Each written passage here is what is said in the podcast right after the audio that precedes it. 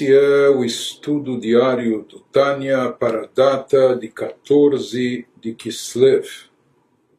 Estamos na quinta e última parte do Tânia, tratado final, e hoje nós vamos ver o sexto ensaio. Esse ensaio o Alter ele inicia com uma passagem talmúdica trazida pelos nossos sábios, na qual nós vemos que o rei Davi é repreendido por Deus. Nós encontramos um versículo no Teilim, nos Salmos 119, no qual o rei Davi afirma Zmirot ayu beveit megurai. O rei Davi fala que Ruqueja Deus, os teus estatutos se constituíram para mim em cânticos. Em outras palavras, eles me alegravam, eles me traziam eh, esperança, me enchiam de entusiasmos. Mirota Yuli Ruqueja, a ponto que eu cantava, cantarolava, quando estudava os teus estatutos. Em outras palavras, quando eu estudava a Torá, os estatutos da, eh, da Torá, que são as mitzvot, os preceitos conforme constam, aparecem na Torá, David Amelach dizia, eu fazia isso com grande alegria, esse estudo, e esse, esse estudo constituía para mim como, como se fosse um cântico que anima, alegra, levanta o ânimo, Beveit Megurai, naquele período quando eu estava, às vezes, escondido na minha casa de refúgio, quando eu temia, quando eu tinha medo, quando eu estava eh, foragido, fugitivo dos meus inimigos, inimigos que perseguiam o rei David. No início ainda da sua trajetória, diz nesses momentos que eu tinha medo e temor e estava pressionado, estava em situações de aperto, etc. O que me trazia ânimo, o que o que me levantava a moral era poder me entreter, me ocupar, entre aspas, não me divertir, mas enfim, me alegrar com os teus estatutos. Por isso, ele afirma, Mirota os teus estatutos, Deus, para mim, eles funcionavam, eles agiam, eram para mim cânticos, né, que me alegravam, me animavam. E o Talmud nos relata a respeito disso, sobre essa afirmação do rei David, que Deus o repreende, como Deus dizendo a ele, Deus fala a David, as, as palavras da Torá, as palavras da Torá que, que são tão santificadas e tão elevadas, essas palavras que precisam ser cuidadas de uma forma tão especial por serem divinas especial, você chama isso de meros cânticos, como se fosse letras de música, cânticos ou poesias. Então, por assim dizer, Deus não gostou disso. Deus fala, você vai ver, David, que eu vou fazer com que você acabe falhando, que você acabe tropeçando em alguma coisa do estudo da Torá, do aprendizado da Torá, que é tão simples que até mesmo as crianças que estudam Heider no Talmud Torá, que estão sendo iniciadas no estudo da Torá, elas sabem disso, elas conhecem isso. E você vai, é, vai omitir, você vai se esquecer e vai passar desapercebido e você vai acabar agindo de forma incorreta. Então nós temos o versículo da Torá quando se distribui as funções das famílias de Levi no seu serviço no santuário em torno do, do tabernáculo. Então, aquela família da qual, inclusive, era, era oriunda. Eh, a família de Moshe, Aaron, Miriam, que eram os filhos de Kehat.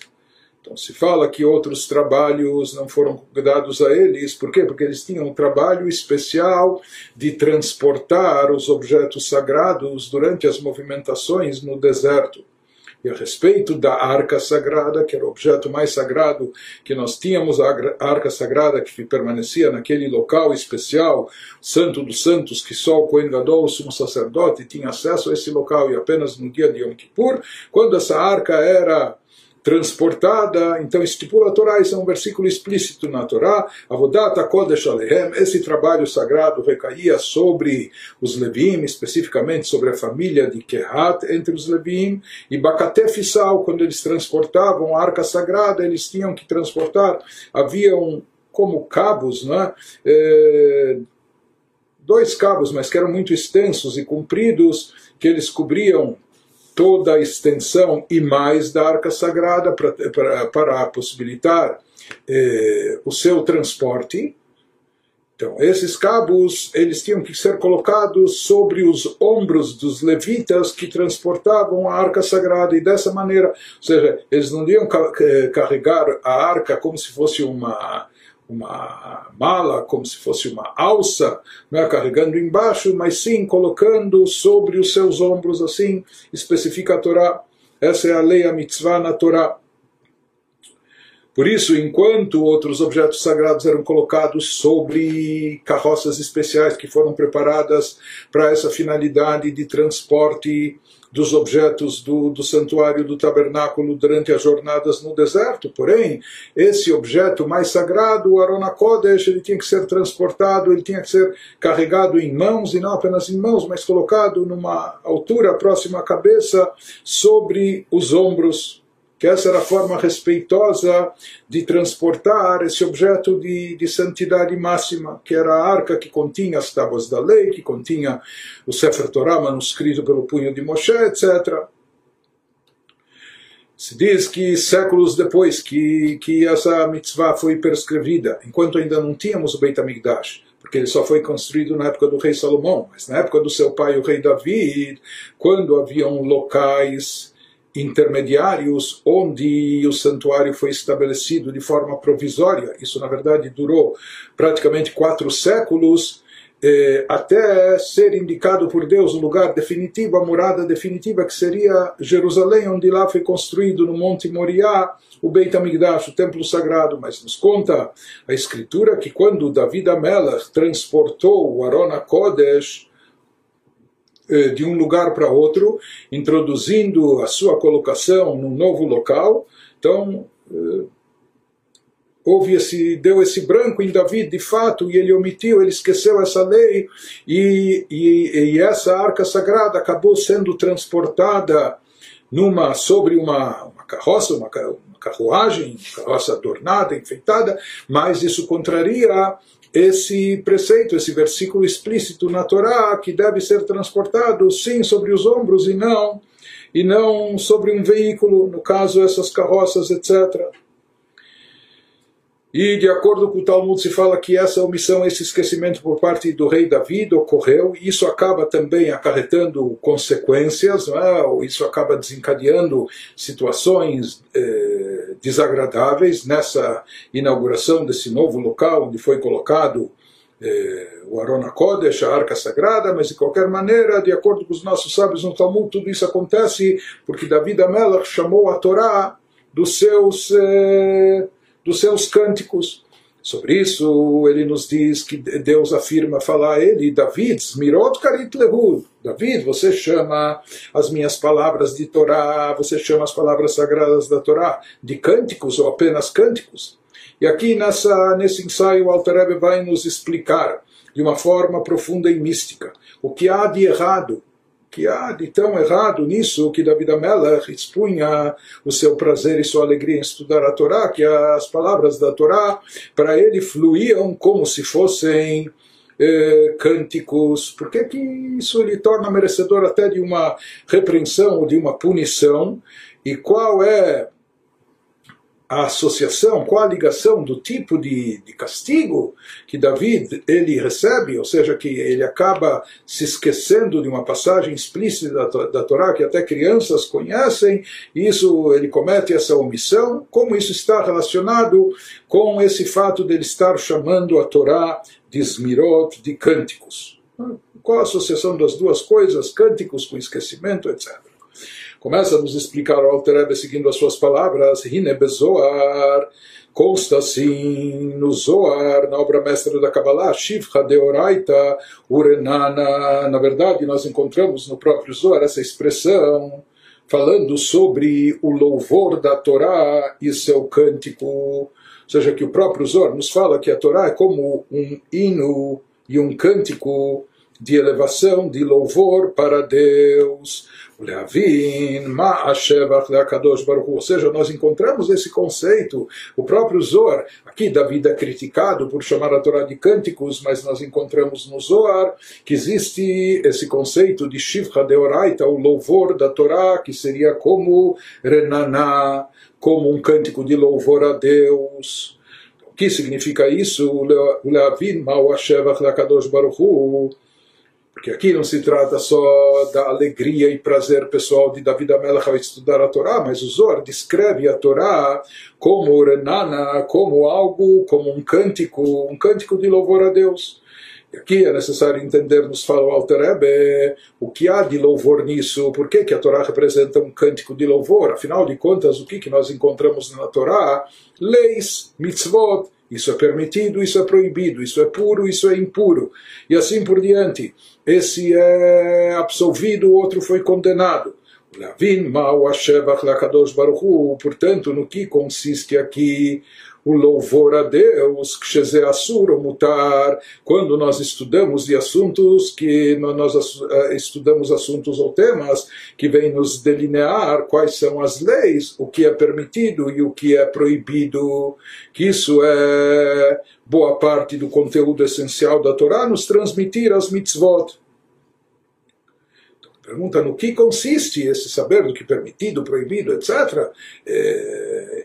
isso se constitui num louvor a Deus? Qual o significado dessas palavras do Zohar? Nos pergunta o Rav Shneur Zalman.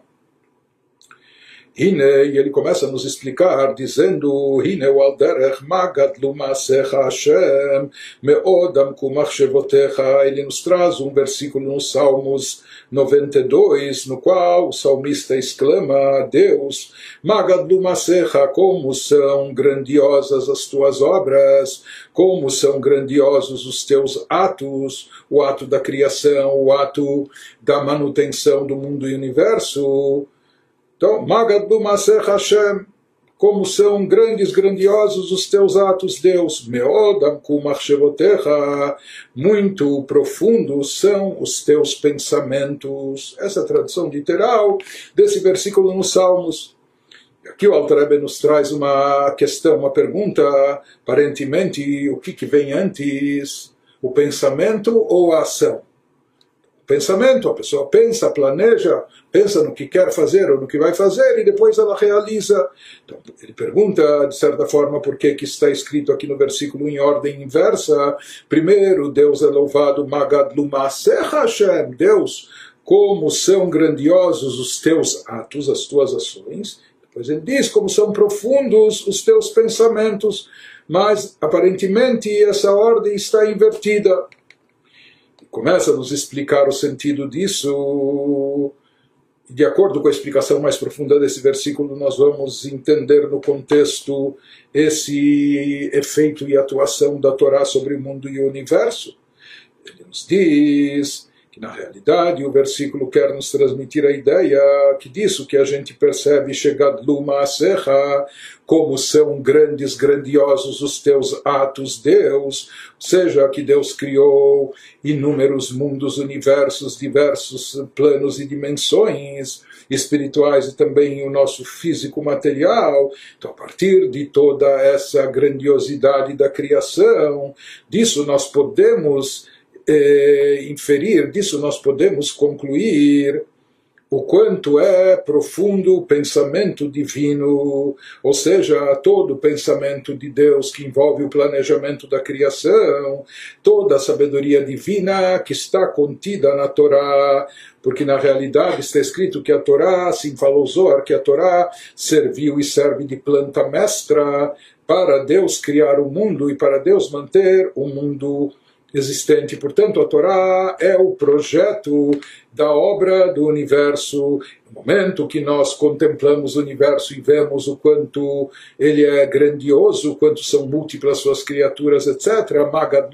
Hashem, quando a gente constata o quanto é grandioso o ato, a obra de Deus, então isso também nos leva a concluir que Meodam Kumach que são muito profundos os seus, os seus eh, pensamentos, o planejamento divino, aquilo que levou e conduziu a essa obra.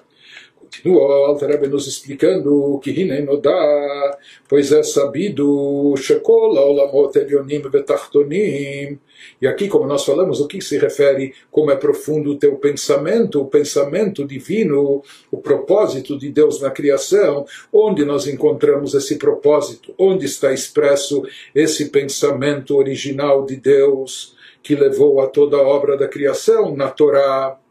Como falamos que a Torá é a planta mestra do universo, portanto, quando o versículo fala Deus como é profundo o teu pensamento, o pensamento que consta na Torá. Como entender isso, essa correlação da Torá com o mundo e o universo? Ele nos fala que é sabido nos livros místicos, que todos os universos superiores e inferiores, Tluim Bedikduk Mitzvah todos eles dependem a manutenção desses universos, a vida e a existência, seja dos universos espirituais, seja do nosso universo inferior, físico e material, tudo isso depende do cumprimento meticuloso, detalhado de uma única mitzvah, de uma simples mitzvah. Ou seja, a Torá, ela contém dentro de si as mitzvot, os preceitos divinos, e esses preceitos divinos são a fonte de energia são aquilo que atrai a energia vital para o mundo e o universo, é aquilo que atrai a luz divina que vai dar vida e existência para todas as criaturas. Conforme explicados nos livros sagrados, essa energia só é atraída,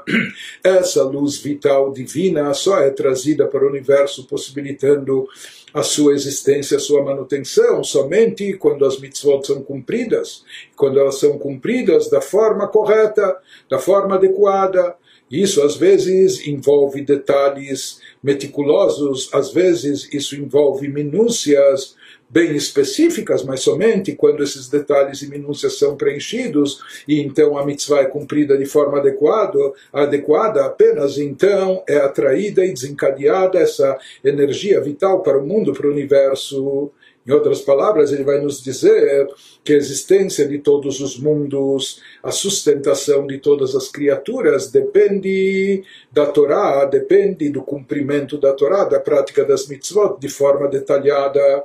ele nos especifica dando exemplos, Derech Mashal, tomando como exemplo, Ima Korban Kasher, se uma oferenda trazida no templo, quando lá eram trazidos no Beit HaMikdash, no templo sagrado, sacrifícios, oferendas animais, se essa oferenda é kasher, significa que ela foi trazida de um animal apropriado, que é um animal kasher, um animal puro, sem defeito, etc. Se a oferenda foi trazida foi ofertada de forma adequada, nascei Yehud Elion. Isso provoca uma unificação superior, isso significa que se desencadeia um efeito no qual eh, se, se provoca uma fusão entre as sefirot, entre os atributos divinos, fazendo com que os atributos superiores façam fluir energia vital divina para os para os atributos inferiores que são encarregados de redistribuir essa energia, essa força vital para o universo e suas criaturas. Então, quando a oferenda foi trazida de forma adequada, se a oferenda era kasher, o korban era kasher, então se provoca essa fusão, essa união entre a sefirot, que vai desencadear esse fluxo divino adicional extra para o mundo, para as criaturas. Beolim kol lekabel chayutam veshifam, e isso provoca uma elevação, não só na pessoa que traz a oferenda, mas isso desencadeia um efeito cósmico que atinge todo o mundo, não só o mundo físico, mas também as dimensões espirituais. E essa mitzvah que é realizada aqui embaixo, quando de forma apropriada, conforme prescrito na Torá, com suas eh, regras, detalhes e minúcias, quando isso é feito da forma correta, isso provoca uma elevação em todos os mundos, em todos os planos, uma elevação do nosso mundo físico terrestre e também dos mundos, dos planos espirituais, que isso faz com que eles se elevem se tornando aptos e propícios para receber e captar mais vitalidade, um fluxo de energia vital divina adicional. Isso quando é feito da forma correta. Veim Shiná, porém, se na hora da oferenda, por exemplo, a pessoa modificou, a pessoa ela não seguiu a risca as instruções da Torá, o que está especificado nas alachot, se ele fez qualquer mudança. Por exemplo, Shekibel Adam Bismolo Derach Mashal, os Koanim, os sacerdotes que eram encarregados dos rituais no templo e que eles conduziam as oferendas, eles tinham, depois do abate do animal, eles tinham que, que eh, eles tinham que receber, captar eh, o sangue que saía do animal após o abate. Isso eles tinham que fazer segurando um recipiente específico para essa finalidade, onde lá esse sangue era recolhido para depois ser eh, jogado sobre o altar. E esse recipiente precisava ser segurado, assim estipula a Torá, com a mão direita. Se o Cohen, o sacerdote incumbido daquele trabalho, se ele alterou, em vez de segurar o, o recipiente com a mão direita, ele segurou com a sua mão esquerda o recipiente. Ele ele captou ele, o, o, sangue do animal depois do abate, etc. Mas foi, e foi com, com o recipiente eh, indicado para isso, porém ele segurou com a mão esquerda. Isso já invalida o serviço, a oferenda, ou sharet kasher, ou que ele se utilizou de um outro recipiente, não do recipiente apropriado para receber o sangue do animal após o abate. Ele se utilizou de um outro recipiente, um recipiente comum, mas que não era o recipiente utilizado no templo ou Shaita Hatzitza, ou que havia alguma interferência entre a sua mão e, e, e o contato com o, com o recipiente que recebe o sangue, etc. Que tem que ser, aqui tem que haver um contato direto. Se ele estava vestindo luvas, ou se o recipiente estava embalado eh, com, com, com um pano ou qualquer outra coisa, não havia um contato direto entre a pele, entre a própria mão do Cohen e o objeto. Isso é considerado uma hatzitza, uma interferência. Isso já invalida toda a oferenda, todo o processo da oferenda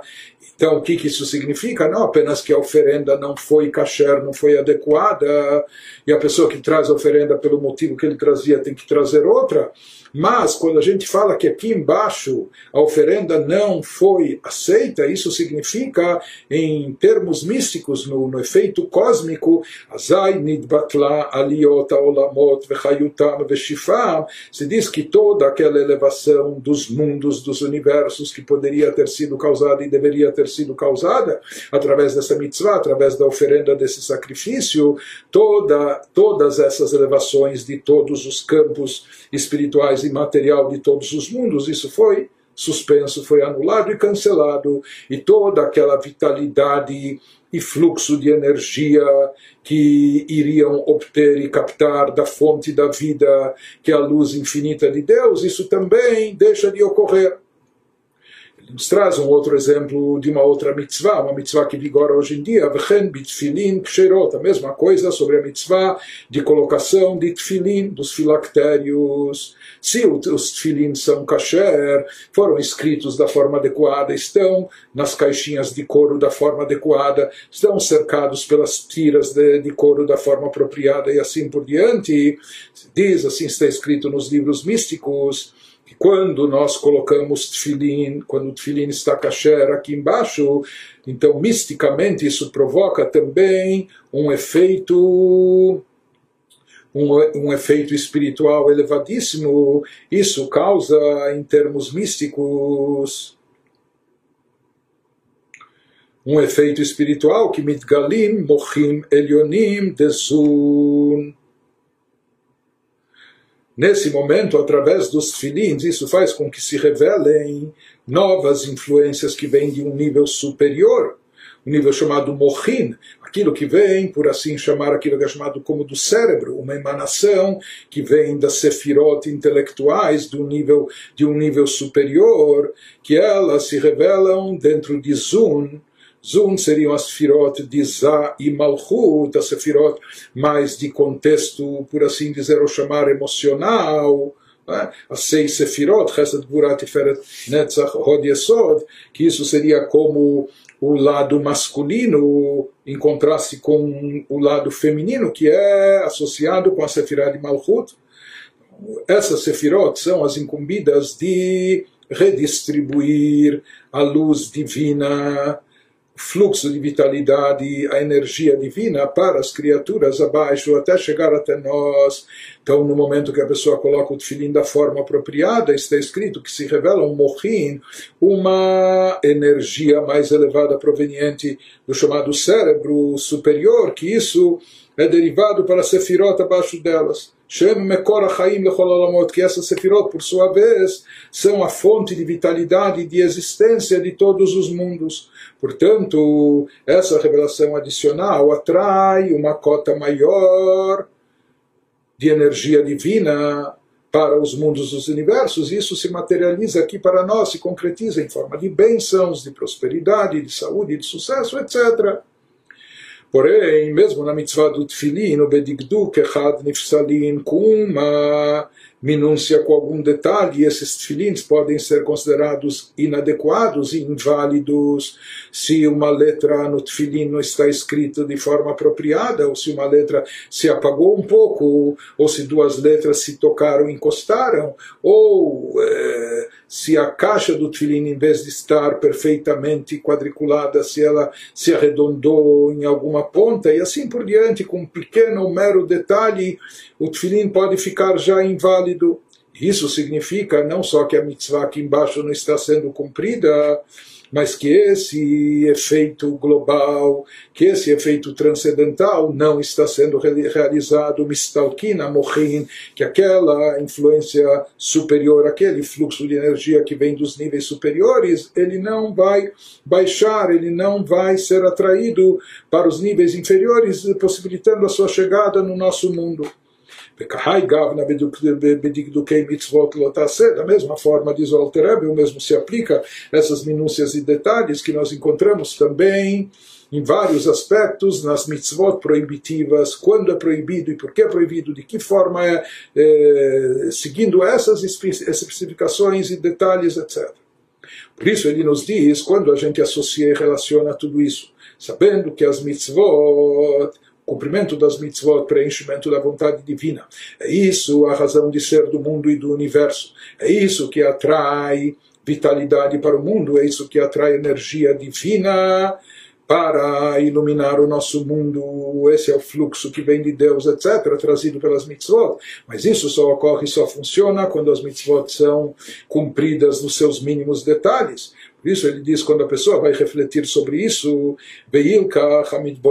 quando uma pessoa, por um lado, primeiramente refletir na grandeza do universo, na multiplicidade das suas criaturas, quando a pessoa constatar e perceber o quão grandioso é a obra de Deus, o quão grandiosa ela é, os atos de Deus da criação. Sheberibuya Olamot Vechol uma multiplicidade de mundos, de campos universais que existem com todas as suas hostes, desde as hostes celestiais, criaturas celestiais, anjos, almas, sefirot, etc., até no nosso mundo físico com suas inúmeras, inúmeras criaturas de todos os reinos. Mas, por outro lado, quando a pessoa souber qual é a fonte de vida e existência de tudo isso e de cada um desses seres e criaturas, que isso é derivado, a sua energia vital vem através da Torá e do cumprimento das mitzvot. E quando a pessoa se conscientizar e perceber como tudo isso se anula e se cancela totalmente de forma absoluta, toda a criação, todos os universos, todas as criaturas e seres, tudo isso é anulado, nulificado, tem uma dependência total e completa, legabei digduk echad midigdukei Torah, em relação a um mínimo detalhe, a uma pequena minúcia que existe na Torá. Porque aquilo que para nós parece um, um mero detalhe, uma pequena minúcia, etc., na realidade, por trás de cada um desses detalhes, existe uma profunda sabedoria divina, dentro de cada detalhe do cumprimento das mitzvot está presente o profundo pensamento de Deus, o pensamento supremo de Deus e sua abençoada sabedoria, que ele e sua sabedoria são uma coisa só. Por isso, nos diz o Alter por mais que para nós esses detalhes pareçam às vezes não tão significativos, etc. Mas isso é na nossa parca visão de simples mortais que a gente não enxerga a profundidade de tudo, mas na realidade por trás de cada um desses detalhes e minúcias presentes nas mitzvot expressas na Torá, existe um pensamento divino sagrado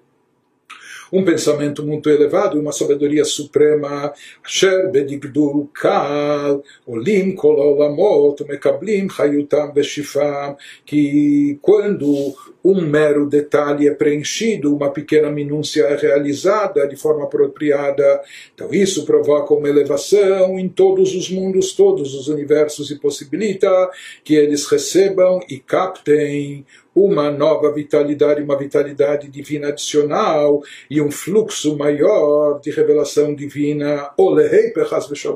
O Deus nos livre, o contrário, o oposto, quando faltou o cumprimento de forma apropriada, porque não se preencheram os detalhes e as minúcias, etc. Então isso, Deus nos livre, pode causar o oposto, que toda essa luz, toda essa energia vital seja desperdiçada, não seja captada, não seja obtida por nós.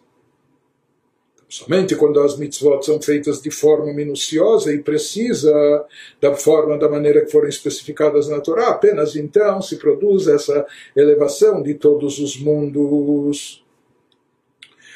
Quando a pessoa meditar e refletir sobre isso, por um lado a grandeza,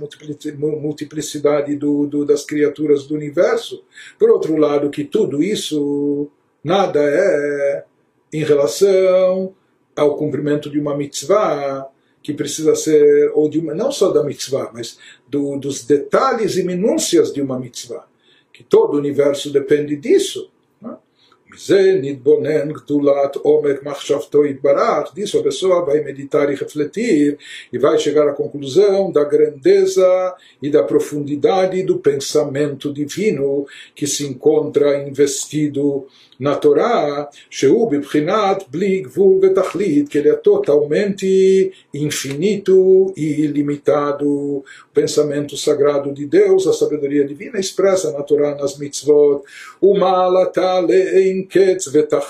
Al Malat Chayut Kol Por isso também se diz que a superioridade eh, da Torá é algo infinitamente maior, sem comparação, sem limite, em relação a toda a grandiosidade da vida do universo, da vitalidade de todas as criaturas, com toda, com toda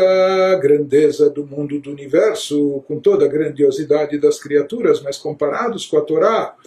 que de, de onde é derivada a sua vitalidade, a sua existência, a energia vital divina, então nada o representam. Shekol Hayutam Shofea Medigduk Echad Mimena, conforme explicado na Kabbalah, que toda a vitalidade do mundo, dos universos, de todas as criaturas, depende de uma minúcia presente nas mitzvot, de um detalhe estipulado na Torá, שהוא נמשך ממקורו o Omek Machshavto Idbarach, ele nos diz porque todas essas alachot que parecem meros detalhes ou pequenas minúcias, na realidade expressam algo de muito elevado e muito profundo, apenas que aqui nós não vemos. E ele nos diz, porque esses detalhes, essas minúcias são derivados na sua fonte de algo muito profundo, da profundeza do pensamento divino superior mas isso é derivado de forma tal, o exemplo que ele já nos trouxe algumas vezes, como Adam, Animshach Mimocho al Derech Mashal, assim como o fio de cabelo da pessoa que é derivado da cabeça, ele sai da cabeça, é derivado até do próprio cérebro. mas o cérebro, nós sabemos que ele é totalmente vital, essencial, etc. Né?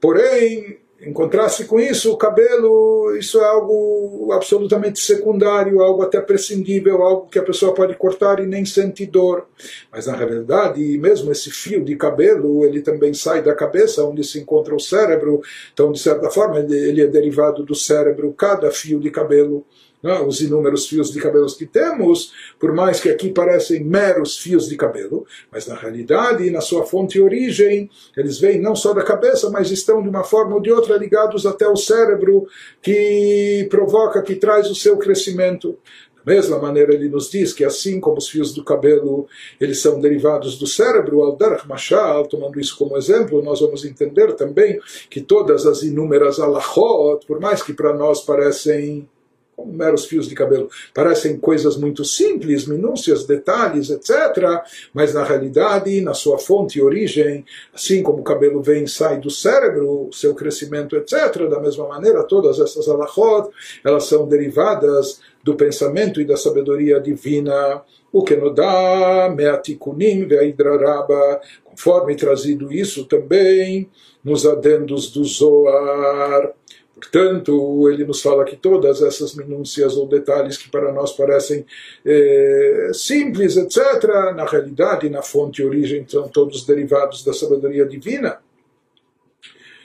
E esse é o significado do versículo que ele se propôs a nos explicar. Magadlu Maser Hashem, Deus, como é grandiosa a tua obra, tuas ações.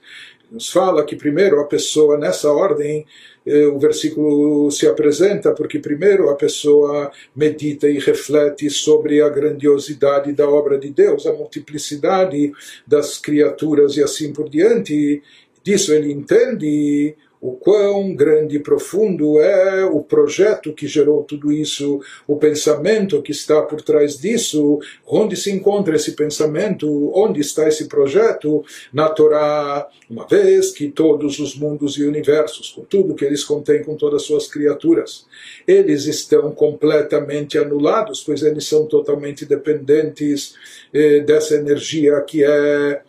atraída e obtida através da Torá, portanto, eles estão completamente nulificados, anulados, em relação a um mero detalhe ou uma simples minúcia que se encontra na Torá, expressando as mitzvot. Que isso seria como apenas um fio de cabelo é, da Torá, apenas um aspecto aparentemente simplório, um detalhe simples, mas todos os mundos e universos estão anulados e condicionados a esses detalhes aparentemente simples que constam na Torá, essas pequenas minúcias. Por isso ele nos diz, nisso consistiu aquela alegria de David Amelach, o rei David, que ele afirmou isso no, sábio, no, no Salmos, Magad do Maser Hashem. Ele passou por esse processo, por essa meditação, por essa contemplação. Ele viu, por um lado, a grandiosidade do universo, mas ele viu ao mesmo tempo como é profundo o pensamento divino que se encontra na Torá, que gera toda a existência desse universo. E isso lhe causou aquela alegria, aquela alegria de, de chamar a Torá de cântico, Bezot הייתה שמחת דוד המלך עליו השלום, nisso consistiu a alegria do rei David, שהיה מזמר ומרנן, que ele entoava cânticos, cantarolava, לשמח ליבו בעסק התורה, para alegrar o seu coração quando ele se dedicava à Torá, בעת צרתו, mesmo nos, nos momentos de aperto, nos momentos de sofrimento, em outras palavras, quando David Amelach estava pressionado pelos assuntos mundanos, cercado e ameaçado por inimigos etc., nesses momentos de aperto que ele tinha até que se refugiar, fugir dos seus inimigos, então o que lhe dava alento, o que lhe alegrava, o que lhe dava esperança e ânimo era a Torá. Então ele se alegrava com a Torá. Por que ele se alegrava com a Torá? Porque a partir do estudo da Torá ele ele colocava as, as, coisas numa devida proporção, ele sentia e percebia como to, o mundo inteiro, com tudo que ele contém, com tudo que acontece nesse mundo num primeiro momento pode nos causar dor ou sofrimento ou preocupação, mas na realidade, se você pensar bem a fundo, você vai ver que todo esse mundo não tem não tem existência própria, é insignificante, nada significa eh, em relação à Torá, porque toda a sua vitalidade, toda a sua existência é derivada de um mero detalhe, de uma pequena minúcia descrita na Torá. Então ele diz, com isso ele se acalmava e dizia: por que me preocupar e me, e me atormentar? Ou por que sofrer com os acontecimentos desse mundo, quando o mundo todo, esse mundo físico material e todas as suas circunstâncias, todas, todos os seus acontecimentos eles nada representam em relação à Torá. E aqui, graças a Deus, eu estou ligado à Torá, estou tendo o privilégio de estudar a Torá. Então, isso tirava o rei Davi daquela preocupação, daquela agonia que ele sentia em função das perseguições, dos inimigos, das ameaças. E isso lhe trazia alegria. Por isso ele expressou dessa, ele se expressou dessa forma que nos meus momentos de, de, de, refúgio de sofrimento que me trazia alento e para mim era como um cântico, eram os teus estatutos, a Torá.